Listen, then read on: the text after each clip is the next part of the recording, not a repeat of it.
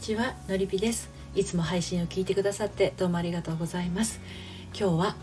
新しい彼女がいる元彼からの連絡心が揺れてしまうというテーマでお話をしていきたいと思います、えー、私はですねお母さんの呪縛が解けずに自由に飛べない30代女性が自分の翼で人生を羽ばたけるように恋愛カウンセラーをしたり大人女子の秘密基地的オンラインサロンを運営したりしているものです。はい。でこのね新しい彼女がいる元彼からの連絡に心が揺れてしまうっていう悩みなんですけれどこういう悩みをお持ちの女性はですねあの実はまだ元彼との恋が終わっていないっていうことがあるんですね。あの恋愛関係は終わってるんだけど心が終わってないんですね。はい。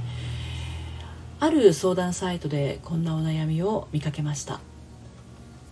えー、元彼にはですねすでに半年ほど同棲している新しい彼女がいる。ということなんですね。でもあの先日、まあ、元彼にですね今の彼女と君を比べてしまう。君の方が趣味が合うと。でもで、えー、同棲しているから簡単には別れられないって言われたそうなんですね。でこの相談者さんはあの正直元彼のことが気になっているっていうことなんでまあ多分まだ気持ちが残っているということなんだと思うんですよ。うん、でご質問はね連絡を取り続けても良いかどうかっていうねご相談だったんですけれども今日もねまた3つに分けて、えー、お話をしていきたいと思います。1つ目立場に立てない人に明るい未来はないキッズって感じのタイトルですけどね。で2つ目が「明日は我が身と気が付く女性」そして3つ目「終わった恋への未練は断ち切れ」という内容でお届けをしていきたいと思います。まず1つ目なんですけどこの立場に立てない人に明るい未来はないなんですがこれあの誰のことを指してるかっていうとこの女性のことですね。はい、あの今この女性は元彼にとっては元カノなんですね。はい、でその元彼には今今カノがいますよね。まあ、あの同棲までしている間柄の今カノがいます。この立場をよく感じてみてほしいんですよね。うん。あのこれは今カノがかわいそうだから身を引きなさいっていう話じゃないんですよ。この元カノであるこの女性の幸せのことを考えたらその選択肢ってとっても重要だっていう話なんですね。あのこの元彼もですね自分の立場をよく理解できてないんですけどまあ、そもそも今カノがいる状態でしかも同棲している中でこういうことを平気で言ってくる男はですね本気で要注意なんですよ。うん、で仮にこの元彼がですね今カノと別れて元カノであるこの女性という世を戻したとしてあの何かうまくいかなくなったりすると今今カノだった元カノややこしくてすみません泣き言を言うと思うんですよね。はいでもしかするとそれはもともと可能かもしれないしもともと彼彼、えー、もともと可能っていうのはこの相談者様のもっと前に付き合ってた彼女かもしれないし新しい彼女かもしれないニューフェイスかもしれないですけどね。うん、これちょっとややこしくなっちゃった方はですねこの内容は私の公式サイトのコラムでもね読むセラピーとして綴ってますのであの後で読んでみたい方は概要欄にリンク貼っておきますのでそちらちょっと読んでみてくださいね。でもしあのこの女性がですねこの元彼の話に聞く耳を持つタイミングがあるとしたらあるんですよ。こういう彼でも聞けるタイミングがね。今カノとの同棲を解消して完全に別れたある後になると思いますよ、うん、そうなるまでは連絡を取っても意味はないと思います。でこの方は連絡を取り続けても良いかどうかがお悩みだったんですね。うん。で誰を気にしてどんな気持ちをもとに良いかどうかが知りたいとこなんですけど例えば3つ。今カノに申し訳ない気持ち。2つ目。自分も元彼が好きだからつながっていたい。3つ目。元彼のそんな言葉を無限にできない。いろいろあると思うんですよね。でもあの私に言わせると偉そうです。すみません。私に言わせると。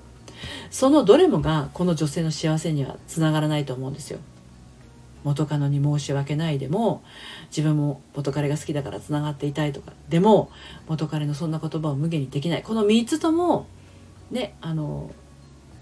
連絡を取り続けても良いかどうかの気持ちの中に含まれてるんだったらこれあのこの女性の幸せにはつながらないと感じます。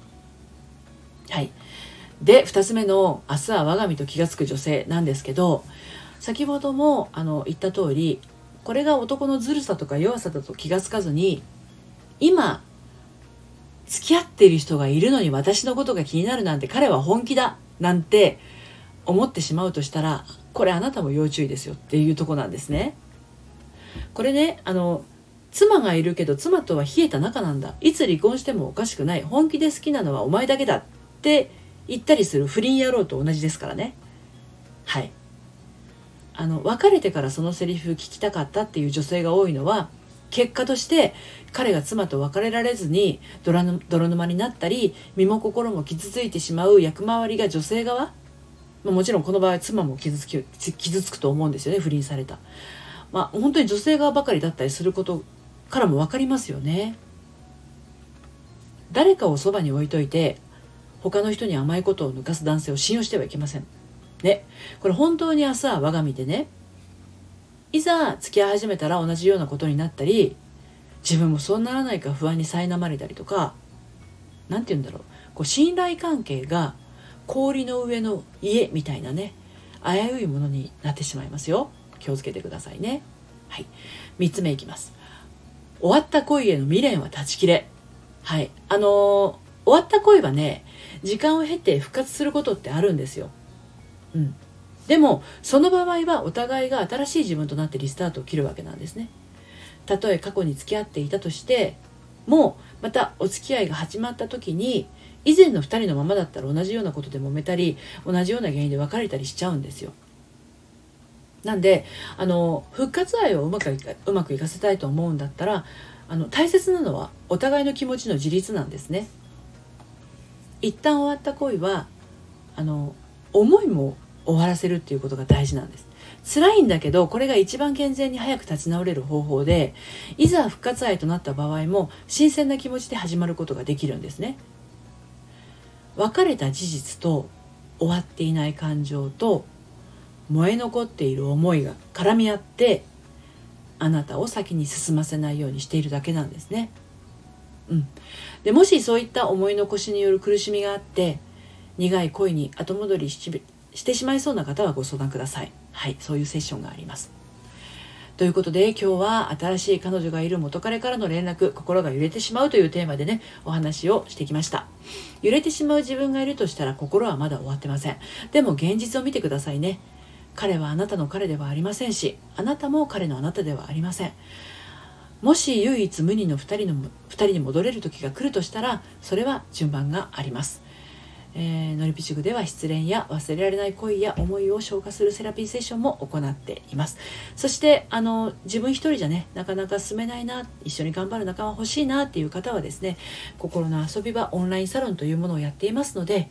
こちらは30代からの大人女子向けの秘密基地ですが現在初月無料でお楽しみいただけます。入ってみたいなっていう方は概要欄からご参加ください。今日も最後まで聞いていただいてありがとうございました。それではまた。さようなら。